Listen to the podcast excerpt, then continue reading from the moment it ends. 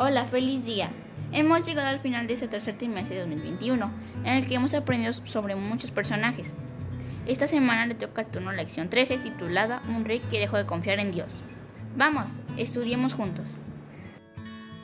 El versículo de memoria de esta lección lo encontramos en el libro de Ezequiel, capítulo 9, versículos 5 y 6, y dice, Los que viven saben que han de morir, pero los muertos ni saben nada ni ganan nada, porque se les echa al olvido.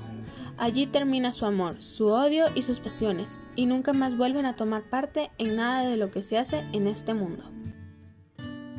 El mensaje de esta lección es, alabamos a Dios porque nos da la victoria sobre los engaños de Satanás.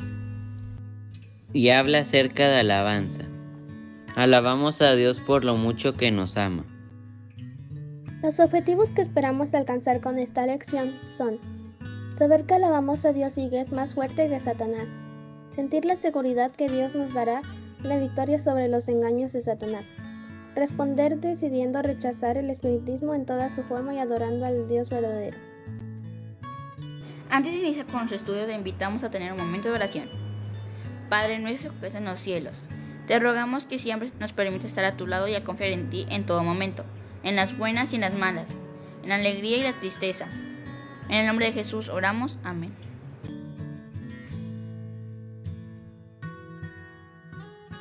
Saúl no se humilla ante Dios y decide ir a ver a la divina de Endor. La divina hace salir un espíritu, al que llama Samuel. Pero Samuel está muerto, y la Biblia dice que los muertos nada saben, que están inconscientes. Esta lección trata sobre alabanza. Desde el huerto del Edén, Satanás ha mentido a la humanidad sobre lo que sucede cuando una persona se muere. Alabamos a Dios cuando nos alejamos de las mentiras de Satanás y decidimos no tener nada que ver con ellas. ¿Ha habido alguna ocasión en tu vida en la que no sabías qué hacer? ¿A quién le pediste ayuda? No creo que hayas pedido ayuda a alguien que está muerto, ¿verdad? Menos mal, porque eso no ayuda para nada. La Biblia dice claramente que los muertos no saben nada. Tres hombres disfrazados se dirigían de noche y en silencio hacia Endor. La luna les alumbraba el camino. Iban a ver a una mujer que consultaba a los muertos. La divina de Endor creía que su escondite era un lugar seguro, sin embargo, aquellos hombres la encontraron sin ningún problema. En cuanto la mujer vio a uno de ellos, el más alto, con aspecto de un hombre de autoridad, se dio cuenta de que no se trataba de un soldado cualquiera. ¿Qué desea? preguntó la divina. Quiero que haga venir al espíritu de quien, de quien yo lo diga, dijo el hombre alto. ¿Ustedes no saben que el rey Saúl ha expulsado del país a los adivinos y a los que invocan a los muertos? ¿Por qué se meten ustedes en un problema que puede costarme la vida? preguntó la mujer. Tan cierto como que el Señor vive, te aseguro que no te pasará nada malo por esto, le aseguró el rey Saúl. ¿A quién quiere que haga venir? Preguntó la divina de Endor. Al profeta Samuel respondió el rey. Cuando la mujer vio el espíritu que se aparecía al profeta Samuel, reconoció al rey Saúl. ¿Por qué me has engañado? quiso saber. Tú eres el rey Saúl. Como el rey Saúl se dio cuenta de que la mujer tenía miedo, le dijo, No tengas miedo, dime qué aspecto tiene el espíritu que estás viendo. Entonces la divina describió con todo detalle al profeta Samuel. Pero era Satanás el que había enviado aquella imagen tan parecida a la que el profeta Samuel había tenido cuando estaba vivo. Además de parecerse a Samuel, el espíritu también hablaba como Samuel. Incluso sus gestos eran iguales a los del profeta. ¿Por qué me has molestado? preguntó el espíritu. Porque estoy muy angustiado, le respondió Saúl. Me están atacando los filisteos y Dios me ha abandonado. Ya no me, ya no me responde ni a través de los profetas ni de los sueños. Por eso te, he llamado, porque necesito que me digas qué debo hacer. ¿Por qué me preguntas a mí si ya el Señor te ha abandonado y se ha vuelto tu enemigo? Dios ha hecho contigo lo que te había anunciado por medio de mí. Te ha quitado el reino y se lo ha dado David, porque tú no has obedecido el mandato del Señor, ni has cumplido su orden de destruir a los amalecitas. El Señor ha hecho esto contigo. Además, va a entregar tanto a Israel como a ti mismo en poder de los filisteos, y mañana tú y tus hijos estarán conmigo.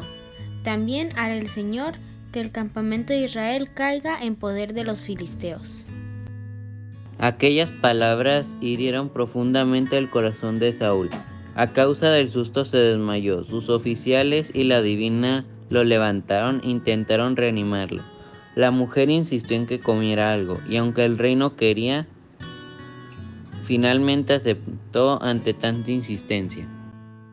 La mujer mató un becerro que tenía en su casa, cocinó unas tortas y comieron todos.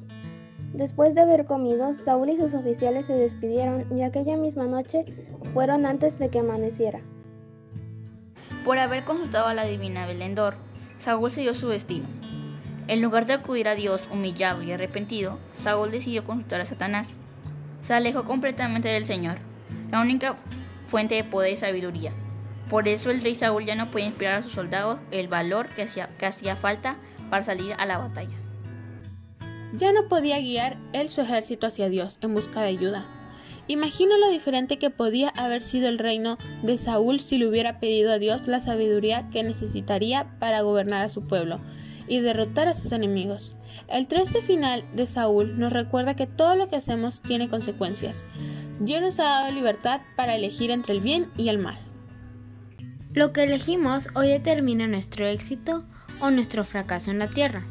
Por lo tanto, elige siempre hacer la voluntad de Dios, para que puedas ser feliz en esta tierra y vivir algún día en la tierra nueva. No olvides repasar nuestro versículo de memoria. Los que viven saben que han de morir, pero los muertos ni saben nada ni ganan nada, porque se les echa al olvido. Allí termina su amor, su odio y sus pasiones y nunca más vuelven a tomar parte en nada de lo que se hace en este mundo. Eclesiastés 9, 5 al 6. Muchas gracias por dejarnos un mensajito en el video pasado. Nos alegra mucho saber de ti y de que estudiamos la misma lección. Le mandamos saludos a Ana Nidia Juárez Domínguez de Veracruz, a Carlos Hipólito Pérez Reyes, a José Pérez, a Edwin de Chiapas, a Abril. También saludamos a Verónica Hernández, a Pili Ramírez y a sus hijas de Ciudad de México, a una mexicana que fruta vendía de Texas, a María Valenzuela de Oregon, a Gael Ramírez Morrugares, a Bélgica Milingale de Santo Domingo, a De Angelo 030 de Houston, Texas, a Itzel Hernández Quero de Oaxaca. Muchos saludos a Óscar Martínez Zenit de Las Candelarias, Colombia, a Axel Gonzalo de Simapán, Hidalgo, a Sandrita y Jimena Dávila y al Club Soldiers de la Iglesia Las Lomas en Monterrey, a Sabina Yuli Suárez Estrada de Comalcalco, Tabasco, a Meli Hernández, a Evelia Arzate y Jaciel Baruch Peñalosa Arzate de la Iglesia de Jacarandas, a Alexa de Trinidad, a Luz Dari Celis, Zaira, Víctor y Luz de Puerto Parra. También saludamos a Deimi Cerón de Playa del Carmen, a Rodrigo de Río Grande, Zacatecas, a Lisauris Cabrera de República Dominicana, a Yolanda González, a Elias GB, Pablo, Naomi, Ángel y Kevin de la iglesia de Tlacotepec, Puebla, a Caleb de la iglesia de Colosio en Nogales, a Miyali Vanessa Vázquez Arzate, a Adriana y Vanessa, y a Osvaldo López de Rosario Copainalá, Chiapas. Preparamos actividades para que puedas repasar esta lección. Las puedes encontrar en la descripción de este video.